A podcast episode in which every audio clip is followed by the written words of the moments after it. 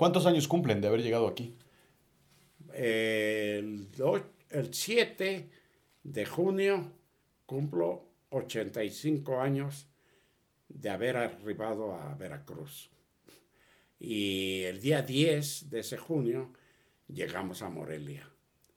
Pero el día 7 cumplimos 85 años. O sea, yo vine de 5, tengo 90. Eso. Él es Juan Job, mi padre. Vino a México por circunstancias que ya te platicará él mismo. Esta historia la he escuchado mil veces, pero este año es un año especial porque cumple 85 años de haber llegado a México. Y este año ya tenía yo ganas de hacerlo desde hace mucho tiempo. Quería sentarme con él, tomar una copa y platicar tranquilamente sobre todo lo que ya me había platicado en miles de ocasiones. El plan era estar en México dos, tres meses máximo, en donde se, que se suponía que acabaría la guerra, porque los republicanos, pues parecía que tenían más, eh, más posibilidades de ganar. Entonces volveríamos con la familia, etc. Pero déjame regresarme un poco porque la historia la tienes que oír desde el principio. Esto es Azul Chiclamino, la realidad de lo absurdo. 85 aniversario de la llegada de los niños de Morelia a México. La realidad es la verdad, lo efectivo y con valor práctico en contraposición con lo fantástico e ilusorio. Lo absurdo es extravagante, irregular, irracional, disparatado, puesto la razón, chocante y contradictorio. Bienvenido a Azul Chiclamino, la realidad de lo absurdo. Yo soy Rodrigo Job y yo te cuento. Eh, con motivo de, la guerra civil, emprendida por Franco, eh, hubo muchos eh, bombardeos en Barcelona y en el resto de ciudades de España. La Guerra Civil Española fue un conflicto político y militar que empezó el 17 de julio de 1936 este se inició a raíz de un golpe de Estado protagonizado por distintas agrupaciones conocidas como nacionalistas de derecha, que respondían a ideologías opuestas al gobierno electo. El objetivo fue derrocar al gobierno del Frente Popular, el cual había ganado las elecciones de febrero de 1936. La guerra civil se produjo porque el golpe de Estado militar no consiguió de entrada su objetivo fundamental, tomar el poder y derribar al régimen republicano. Hubo una resistencia importante y amplia, militar y civil, frente al intento de imponer un sistema autoritario. Sin esa combinación de golpe de Estado, división de las Fuerzas Armadas y resistencia, nunca se habría producido una guerra civil. Así, la quiebra del orden público facilitó la actuación de grupos militares fuera del Estado republicano, rompiendo la legalidad y la subordinación al poder civil, y el reclutamiento de milicias y grupos paramilitares, explica Julián Casanova, historiador. El conflicto se intensificó trayendo bombardeos por todas las ciudades de España. Entonces mi padre, que se había quedado viudo, tenía que ir a trabajar al centro y entonces nos tenía que dejar a cuatro de los hijos en la casa y de momento, pues si había una, alarma de aviones que venían con bombas, pues teníamos que correr a algún, algún refugio. lugar seguro, en un refugio. El, claro, cuando volvía mi padre no sabía qué había pasado con las bombas, nos podían haber tocado, no tocado, en fin, era para él un problema. En esa época salió un, un anuncio en el periódico, me parece que fue en el periódico o en alguna parte que, que él conoció, en donde el gobierno de México admitía 500 niños y niñas, entre niños y niñas, eh, españoles pequeños, para librarnos de la guerra y del hambre que ya había. Había mucha hambre, había, pesar de que mi padre había trabajado siempre y era pues, el encargado de una de una papelería del centro, pues él era un, obrero como cualquier otro. Y él, entonces él, él vio el anuncio este y le pareció que era buena idea el mandar a tres de sus hijos, a Jorge, a José y a mí. Se quedaba él con la niña, que ya para entonces tendría unos 13 años o 14 años, no sé. Más o menos ya, ya empezaba a ser una señorita y entonces él se iba a quedar con la niña. El general Lázaro Cárdenas ofreció acoger a 500 niños españoles y más tarde abrió las puertas a miles de refugiados republicanos que habían huido a Francia. Los requisitos eran un certificado médico y que los niños tuvieran entre 3 y 15 años. El contingente se concentró en Valencia y procedía mayormente de familias trabajadoras de esta ciudad, Barcelona, Madrid y Andalucía. Nos inscribió. En eso, los padrinos de, de mi hermano José, que vivían en Badalona, tenían una un, taller de carpintería, eh, le pidió a mi padre, no tenían hijos ellos, le pidió a mi padre que por qué no se quedaba él con José. Mi padre le pareció buena la idea porque en los pueblos, aunque estaba cerca de Barcelona, los pueblos siempre había más facilidad para, para vivir, siempre había más, más terreno, se podía tener gallinas, en fin. Entonces le pareció bien y además era cerca de Barcelona, en donde él podía seguir yendo. ¿Y el riesgo ahí era menor? El riesgo era menor, claro, porque lo que bombardeaban era Barcelona. Entonces, a la mera hora, eh, a José lo quitaron de la lista. Quedamos Jorge y yo y pues hicimos todos los trámites, o los hizo mi padre. Eh, dentro de los trámites era ir al, al, al hospital al hospital marcado por el gobierno para hacernos un pequeño examen y ponerme, ponernos vacunas. ¿Cuántos años tenía? ¿Cuántos años tenías tú? Entonces yo Jorge y tu padre.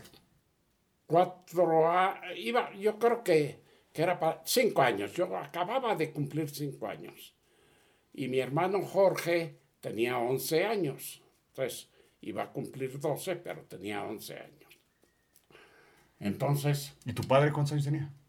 Mi padre era joven. Mi padre tendría, no sé, murió muy joven, murió a los cincuenta y tantos años, o tantos, no sé. O sea que él, él estaba capacitado todavía, él trabajaba, eh, pero era, el trabajo de él era muy, muy distante de donde vivíamos en Barcelona. Entonces, ahí se, se hizo un grupo en Barcelona, otro grupo se hizo en Valencia, que es donde estaba la, la, el gobierno republicano, se había ido de, Madrid a Valencia eh, y en Valencia organizaron también otros grupos de gente que venía de Madrid huyendo o en circunstancias malas y algunos del sur que pudieron pasar las líneas y fueron. Pero los más más era Madrid, Valencia y Barcelona, que Barcelona, pues yo creo que fue un 40% del grupo que vino a México. Eh, el día cuando ya estaba organizado todo y que a los padres de los niños de Morelia eh, les avisaron que iba a venir el tren de, de Valencia a, Madrid para seguir hasta, hasta la frontera, eh, que venía el tren. Ok, ya avisaron a los padres y todos los, padres que fueron, o tíos, o los que habían... Eh, habían puesto a los niños en, esa lista, porque algunos no tenían padre, o vivían con los tíos, o, pocos eran huérfanos, como se trató aquí. Yo que conozca es uno solo de los pequeños, pero, pero no conozco a nadie. Lo que pasa es que los padres estaban en la guerra, vivía la madre sola y entonces pues la madre tenía que salir a buscar comida para los niños y era un problema. Por eso los escribieron. ¿Así? Conflictos armados, guerra, revuelta social, política, escasez, problemas económicos y mi abuelo con cuatro niños de entre 5 y 14 años. ¿Qué hacer?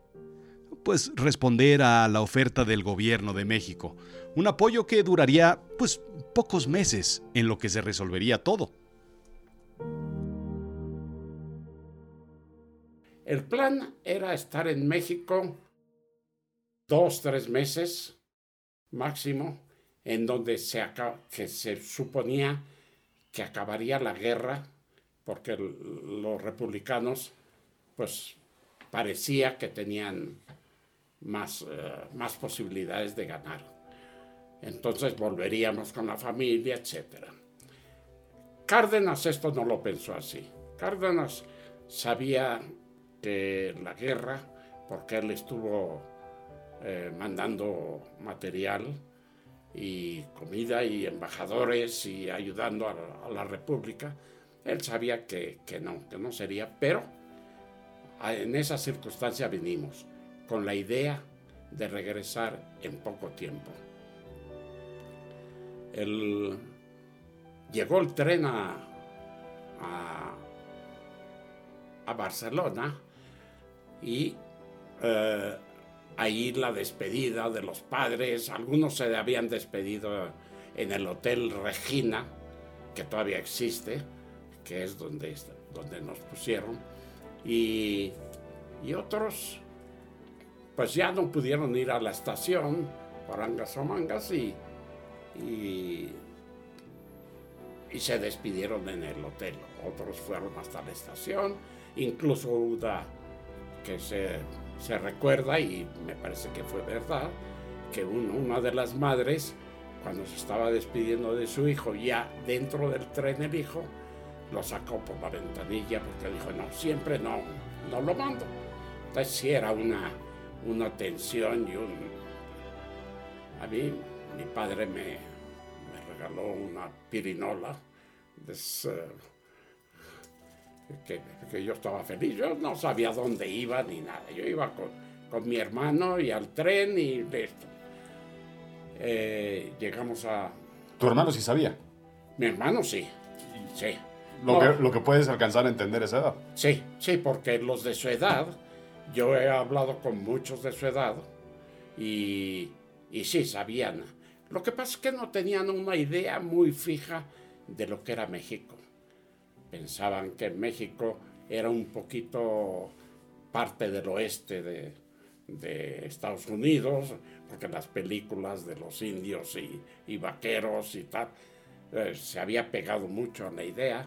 Otros, pues lo que se había hecho de propaganda, eh, de, gente subida en un burro con un sombrero, muy malo, eh, que era propaganda que se hacía, y sí había parte del pueblo mexicano, la verdad es que vivía así.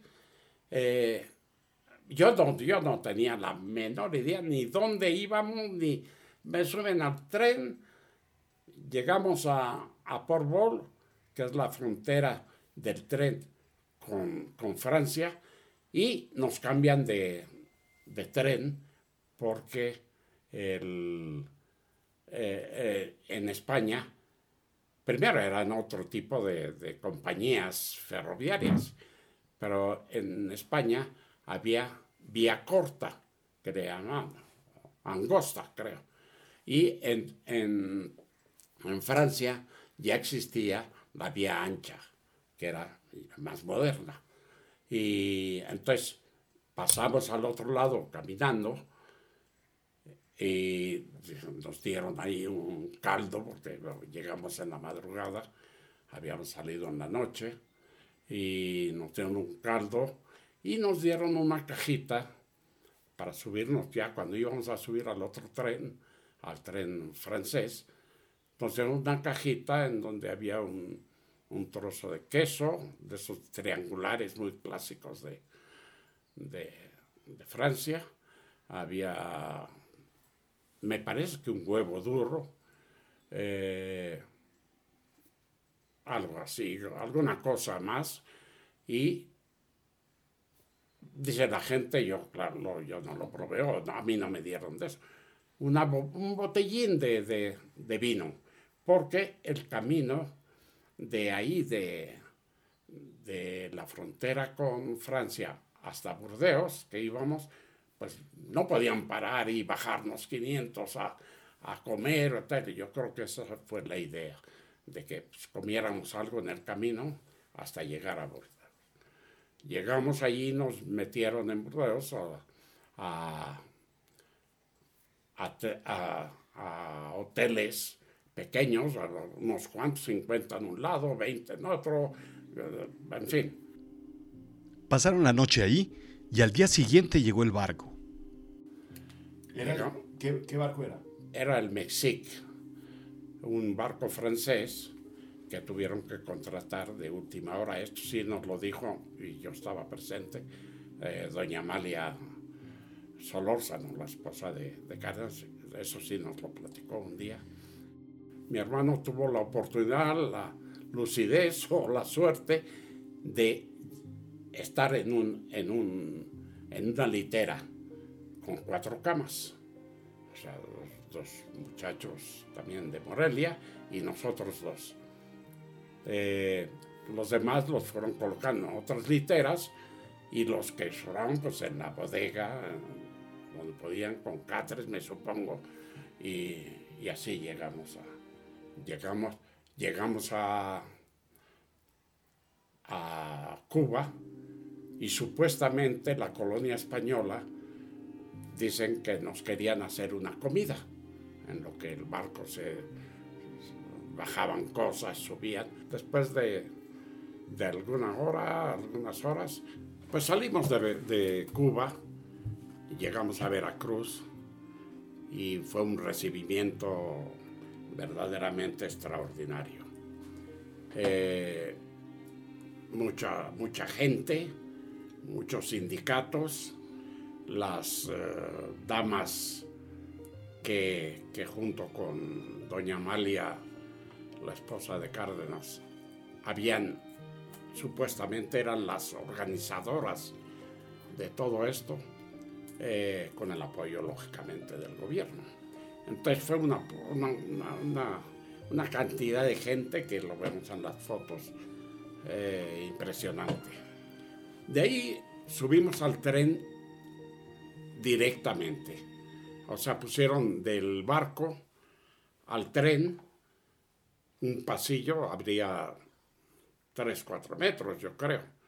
Entonces pusieron para que no nos pudiéramos eh, separar, pusieron directamente al tren. O sea que nosotros no pisamos lo que es tierra tierra de Veracruz. Eran unos maderos directos. ¿No estaba Cárdenas ahí? No, Cárdenas no estaba. Entonces, el tren, yo creo que veníamos, no sé si vendría alguien más, el tren hasta México, hizo dos, tres paradas, en todas las partes nos recibieron con, con mucha alegría, nos daban fruta, nos daban flores, nos daban dulces, dinero, en fin. La verdad es que la gente de México se desbordó con nosotros y fue muy cariñosa. Eh, sobre todo en, en la parte, en las estaciones que están, en todas, sabía cuándo íbamos a llegar y era, y era aquello. Así es que 500 niños llegan a Veracruz. Después de estar atendidos y estar resguardados por muchos adultos y con un recibimiento verdaderamente único y espectacular, y la aventura comienza. Entonces, todo empieza a ser distinto. Un campamento que durará tan solo algunos meses, en un sitio donde todo está dispuesto para ellos. Llegamos a México, paraba el tren en eh, donde está ahora, el, el, hospital de los ferrocarrileros. Allí estaba la, la terminal de los trenes, el ferrocarril mexicano, y había el otro que era el ferrocarriles nacionales de México. Había dos líneas. Esta era la que iba para Veracruz y vino. Nos llevaron a un, a un colegio. Eh, al día siguiente sí fue Cárdenas a saludarnos. Dicen que nos dio la mano a todos, no creo que a todos, porque 500 éramos muchos, pero que dio la mano a todos. Nos saludó, dijo unas palabras y, dormimos ahí un par de noches y nos fuimos para, nos llevaron a Buenavista, que entonces salía el tren de Buenavista, no de acá, de, del otro lado, sino salía de Buenavista para, para Morelia y para Salimos y llegamos allá a Morelia, pues sería media tarde, medianoche, todavía con luz. Entonces a los pequeños del tren nos llevaron en camiones, y donde y a los grandes sí se fueron marchando hasta el colegio. Morelia era una ciudad pequeña y de la estación al colegio luego lo hicimos 50 mil veces, era muy, muy corto. Y entonces a los pequeños nos llevaron al, colegio el principal, que es donde dormían las niñas y donde estaba la enfermería, el comedor, las aulas eh, y la dirección del, colegio. O sea, lo principal estaba allí. Eh, y a los chicos los mandaron a un colegio a dos, tres calles, un poco más abajo, también a un colegio que habían, que le habían, también que era, que era de... Lo adecuaron, ese no era nuevo. ¿Eh? Lo adecuaron, no era nuevo. No, no, no era adecuado, no, no era nuevo, no, era una construcción, pero sí estaba arreglado, tanto el de arriba como el de abajo, estaba arreglado para, para nosotros, dentro de las posibilidades del sol. Entonces, a ellos los llevaron allá abajo eh, a dormir y a nosotros, a los pequeños, nos pusieron, había una habitación de, de mujeres, larga de estas, no sé, habían 100 o 50 o 80, qué sé yo. Camas. Camas sí, con un ropero, en fin, muy, muy sencillo, pero bien. Y a nosotros hasta el fondo de eso había una habitación que, quién sabe para qué la usarían eh, antiguamente. Y ahí nos pusieron a los 20, 25 eh, niños que éramos de, del kinder. Ahí fue la primera separación de, de mi hermano conmigo, pues no podía ser. Así se instalaron en Morelia, en dos colegios, en galerones de 100 camas, en un edificio principal las niñas y en un pequeño anexo los 25 pequeños del kinder. En otro edificio cercano, los niños. Ahí vivían, ahí estudiaban. El internado sería su hogar durante muchos años, más de los que esperaban. En realidad, ahí fue donde se convirtieron en los niños de Morelia. Al día siguiente, ya que empezaron a organizarse por tamaños, pues menos, porque claro, tenían que poner a los mayores de un lado, ir bajando las, la, estatura. Entonces, a mi hermano le tocó con otros, con otros amigos, que eran amigos, y nosotros seguimos, seguimos con, con seguimos el, los pequeños jugando, divirtiéndonos sin saber todo. Yo creo que todavía no sabía qué pasaba. Quizás sí añoraba uno al padre, pero en fin.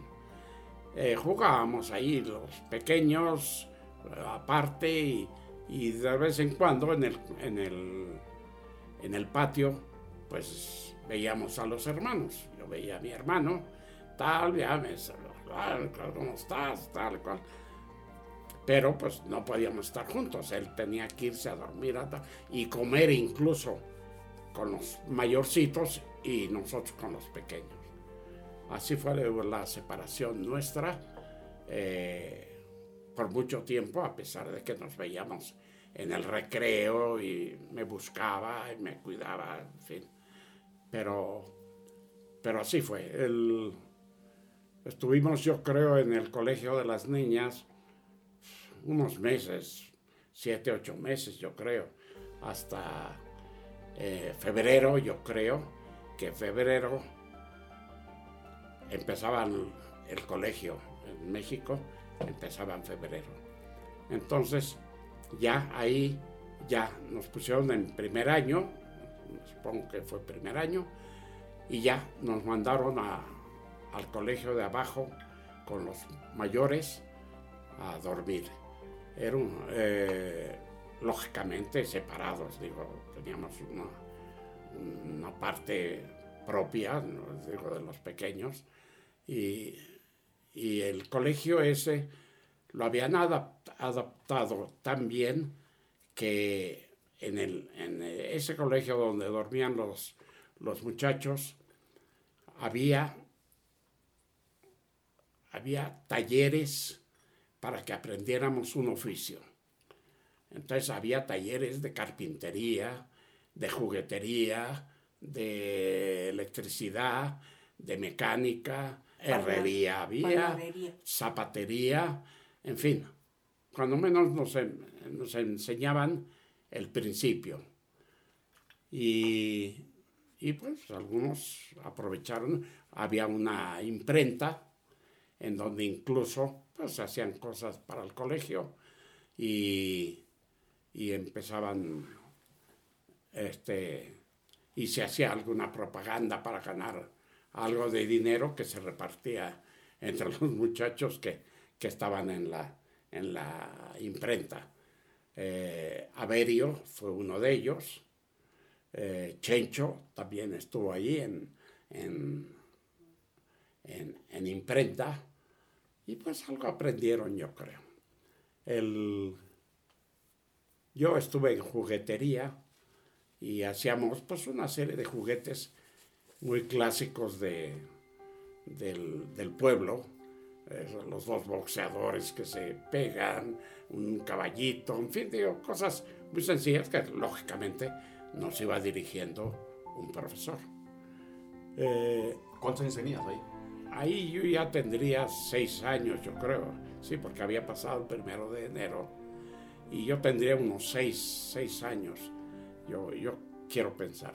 Entonces, a los seis años de ahí, del, colegio, nos levantaban a las seis con, una banda de, guerra que se había formado también allí con, con gente que conocía de eso, con los muchachos. Eh, y había una, una banda de guerra bastante buena, dicen que era bastante buena. Entonces con eso tocaban, tocaban para, despertar y luego pasaban por todos los lugares con los tambores y eso. A que nos levantáramos, yo creo que serían las 6 de la mañana. Eh, nos llevaban a hacer ejercicio eh, y, posteriormente, aparte del ejercicio físico, además de gimnasia, etc., nos bañábamos, supuestamente, porque pues, la mayor parte sin jabón ni nada, más mojarse. y este y arreglarnos y ya arreglados, formados, porque ya para entonces ya había un, estado un poco militar en la, escuela.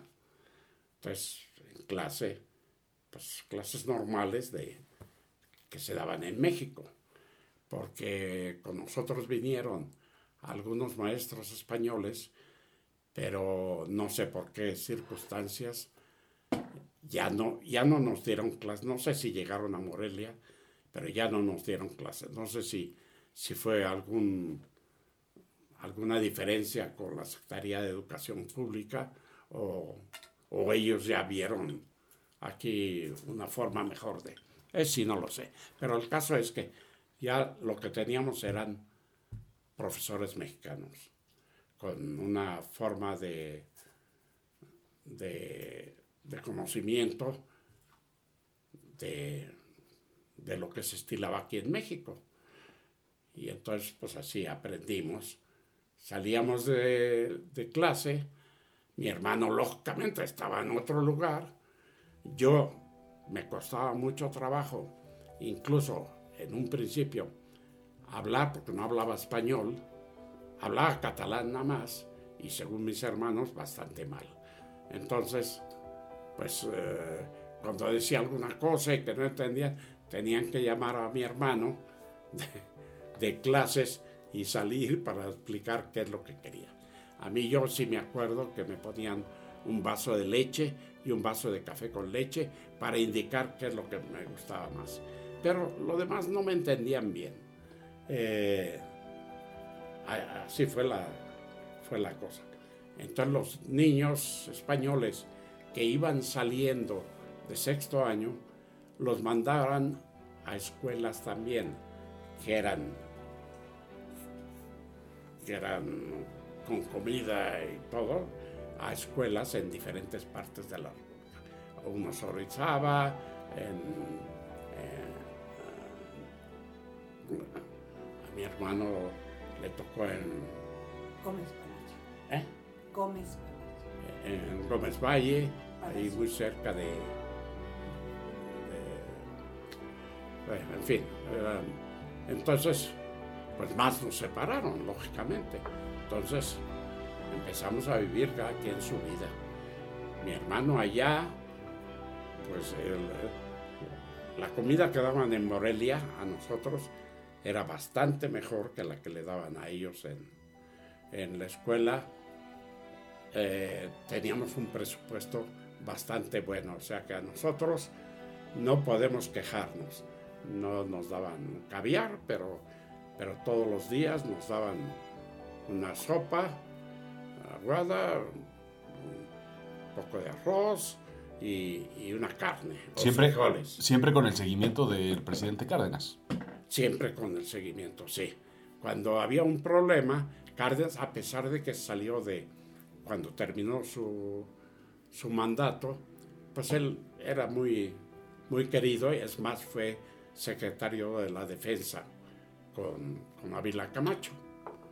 Entonces, sí, él siempre estuvo pendiente de nosotros, él nunca nos dejó.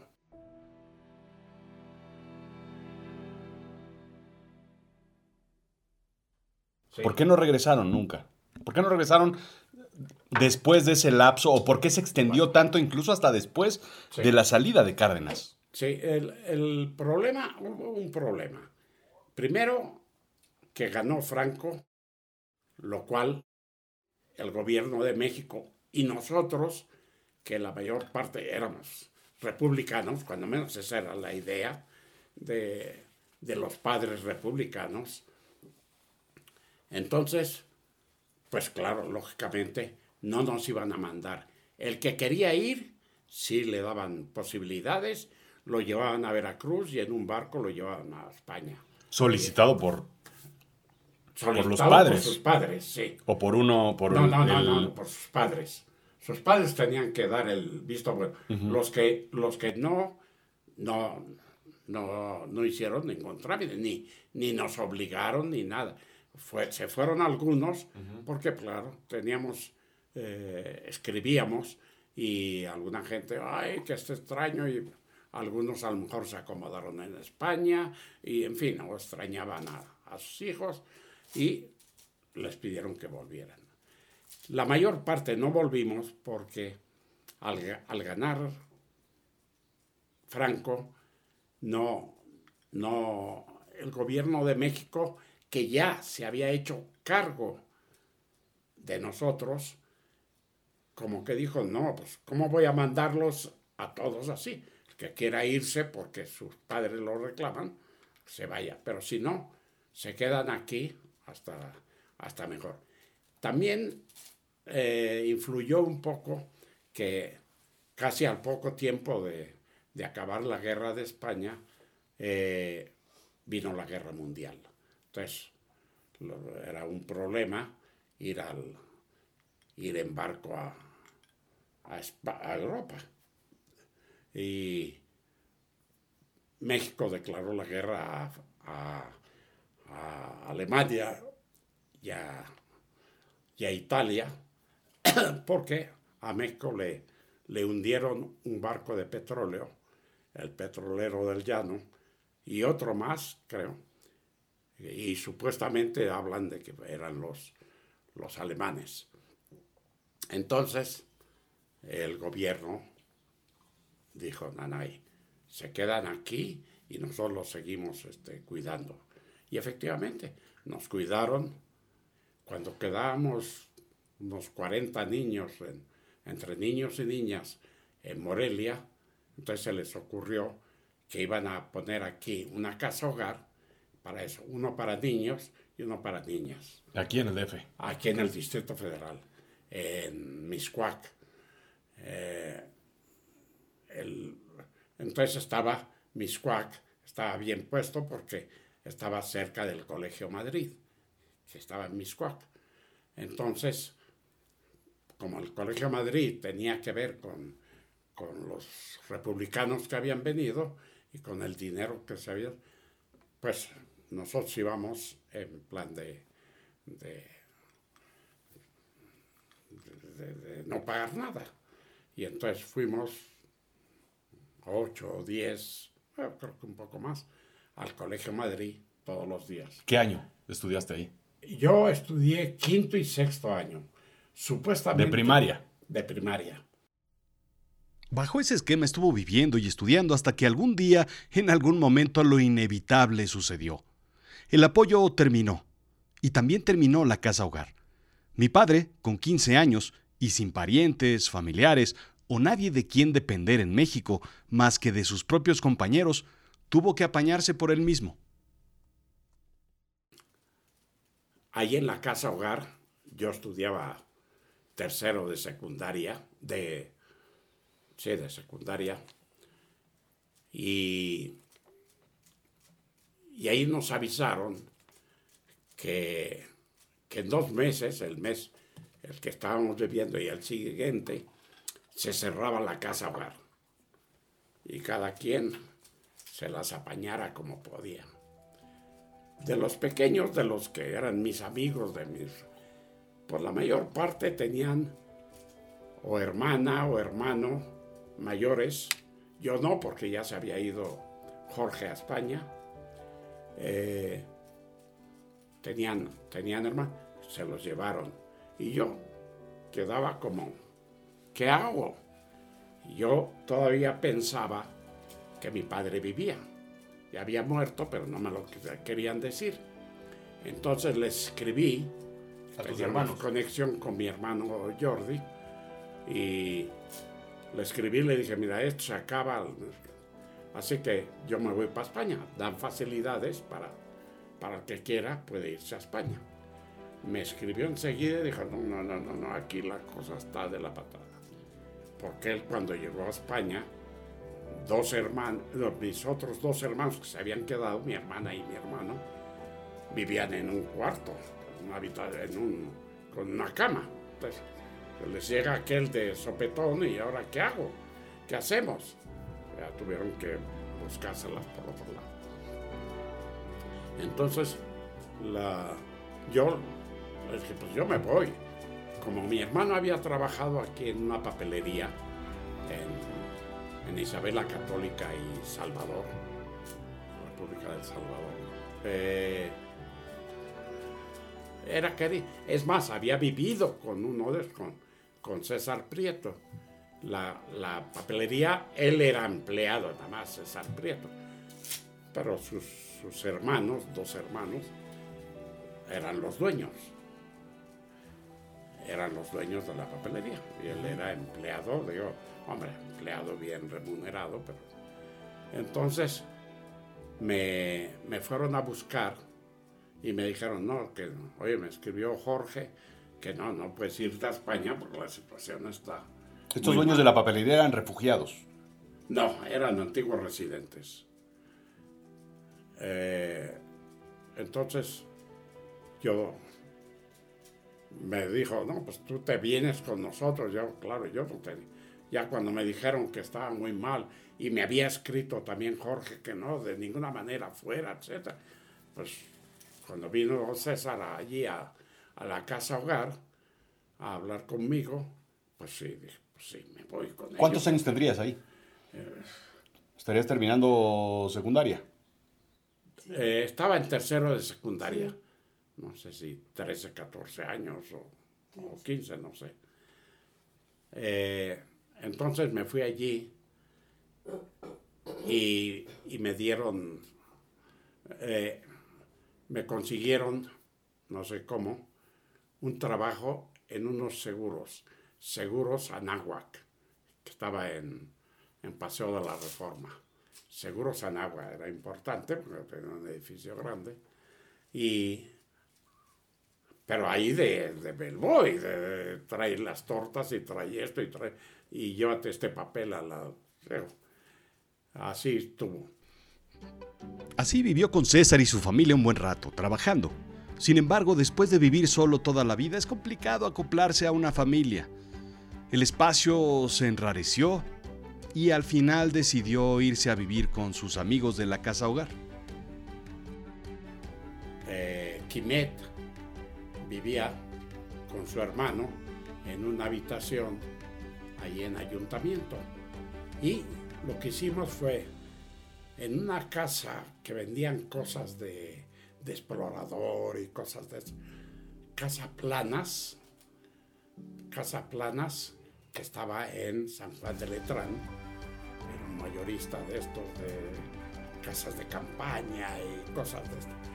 Y compramos un, un, un camastro y entonces en la noche lo ponía entre las dos camas y en la mañana lo cerraba.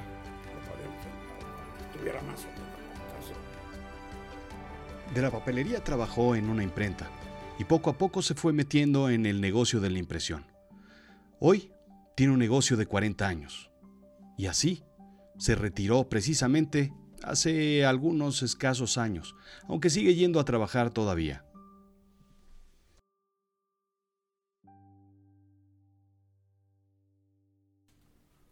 De... A ver, pregunta. ¿Ustedes son refugiados o no? ¿Los niños de Morelia son refugiados? Sí, definitivamente. Definitivamente. Porque Somos los es antes de, después de... No, no, no, no.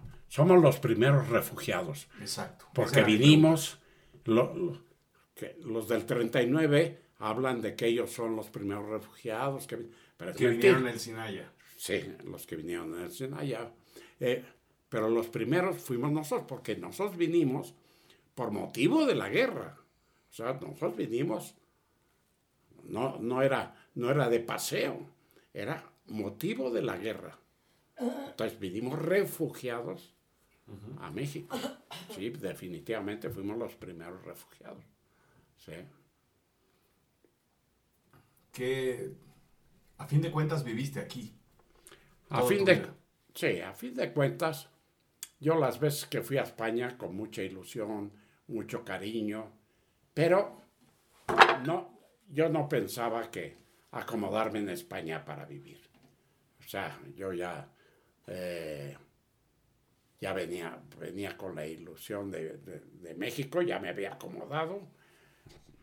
¿Tú qué, ¿Tú qué piensas cuando ves las noticias y ves que hay pues, este, movimientos de gente que va hacia Europa, de África o de otros países, o de México hacia Estados Unidos, o de Centroamérica hacia México. Hay un movimiento ahorita de refugiados brutal y ahorita, bueno, pues Ucrania también, hay gente que se está desplazando a Polonia, a otros países. Bueno, ¿Qué ves? yo, yo veo con tristeza este asunto, porque pienso que sí deberían de ayudarlos a estos refugiados. Pero por otro lado, también pienso que los, los países es muy difícil eh, solventar. Es como aquí en México. Si dejan abiertas las fronteras de, de Estados Unidos, pues se vacía México, ¿no? O eso pensamos, o una cantidad súper enorme. Entonces, sí, qué malos los, los americanos porque no dejan pasar, pero es que tampoco pueden dejar pasar a todo el mundo. Y eh, yo pienso en, en los países lo mismo. Eh, España también va, van de, de África y se brincan la, la valla y todo, digo, por una vida mejor, pobre gente, o, o con pateras de estas que, que, luego se quedan a la mitad y ah, me da una tristeza y una pena. Pero cuando llegan, digo, bueno, qué bien que los ayuden, pero si ven que ayudan a unos y a otros y a otros y a otros, pues también el país, no sé, creo que sufre, creo que estas cosas deberían de ser un poco más controladas que hoy en día se trata de controlar. Nosotros, cuando vinimos, vinimos realmente controlados, igual que los refugiados, pero, nosotros vinimos ya un grupo, un grupo que era un grupo por, por cierta, con cierta idea. Eh, pues yo creo que, que, ese grupo, pues sí, que nos ayudaron. Yo, yo también pienso ahora, ¿por qué no van a ayudar a otros si nos ayudaron a nosotros? En fin, claro que quizás con nosotros era otra circunstancia, quiero pensar, ¿eh? pero cada quien piensa que la circunstancia de uno es diferente, pero nosotros veníamos supuestamente por unos meses. Eh, y por angas o mangas tuvimos que quedarnos la mayor parte toda la vida en México. Y afortunadamente, porque yo, yo me acomodé bien a México.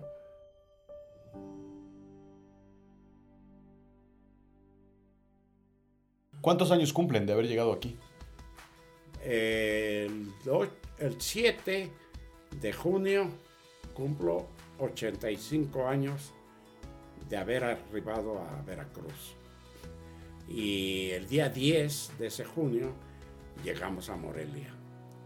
Pero el día 7 cumplimos 85 años.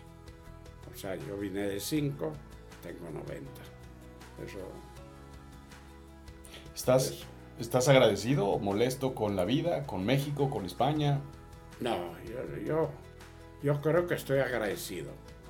Con, con México ni hablar. digo, México nos abrió los brazos y, y nos da, nosotros teníamos todas las posibilidades en México. Pero no, en México yo me he sentido, yo no he tenido ningún otro papel que,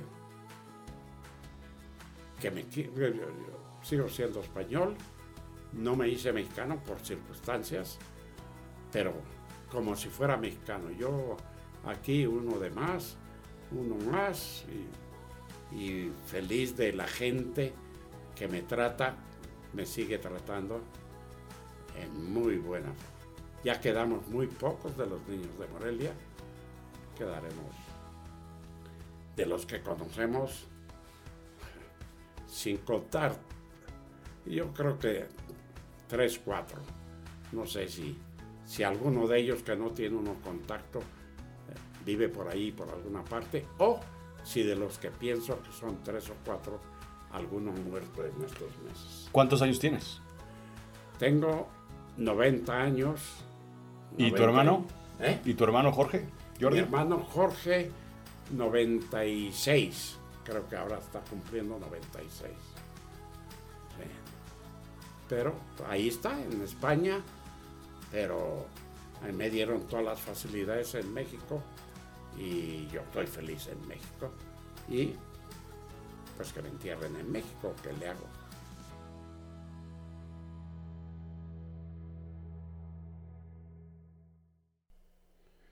La historia de los niños de Morelia es fantástica. Pero esta es solamente una de las 500 historias, 456 en realidad. Cada uno tuvo su historia y cada uno volvió a la suya. Incluso los que no vinieron, como mi tío José y mi tía Nuri, ellos tuvieron su propia versión de la guerra, muy distinta a la que vivieron acá, en América. Juan, mi padre, y Jordi, mi otro tío. Así todos los demás. ¿Cómo se vive una historia así? Como decidas vivirla, con lo que te toque.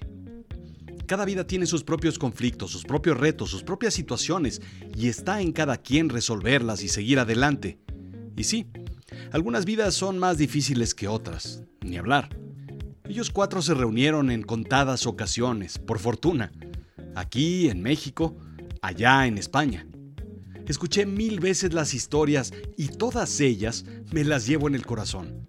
Pero sí puedo decirte que jamás escuché un reproche o una queja, un enojo o una molestia. Siempre fueron sonrisas e historias divertidas. Sé que no fue así. Sin embargo, eso es lo que me tocó vivir de ellos cuatro. Simplemente sonrisas. Lo grave es que sigue sucediendo y por lo visto seguirá sucediendo niños que cruzan de África a Europa o México a Estados Unidos, gente que huye de la guerra, del hambre, de las situaciones difíciles, de las bombas y de los dictadores. Niños que huyen de cosas aún peores. Tú sabes a qué me refiero. ¿Qué podemos hacer? Mucho. Comparte esta historia y voltea a ver dónde está sucediendo hoy lo que sucedió en Morelia hace 85 años. Piensa que está en tus manos que haya menos armas, más comida, más pirinolas, menos dictadores y políticos egoístas e insensibles, más estrellas y más historias que terminen bien. Esto fue Azul Chiclamino, la realidad de lo absurdo. Yo soy Rodrigo Job. Sígueme en Instagram y en Twitter, Rodrigo-Job. En Facebook, en YouTube. ¿Sabes de qué vive este programa? Sí, de tus likes y de tus recomendaciones. Ponle una estrellita pulgares arriba en las plataformas donde lo escuchas, ya sea en Spotify, Apple Podcast, Google Podcast o cualquier otra. Recomiéndale mi contenido a alguien más, seguro te lo agradecerán. Ah, y visita azulchiclamino.com.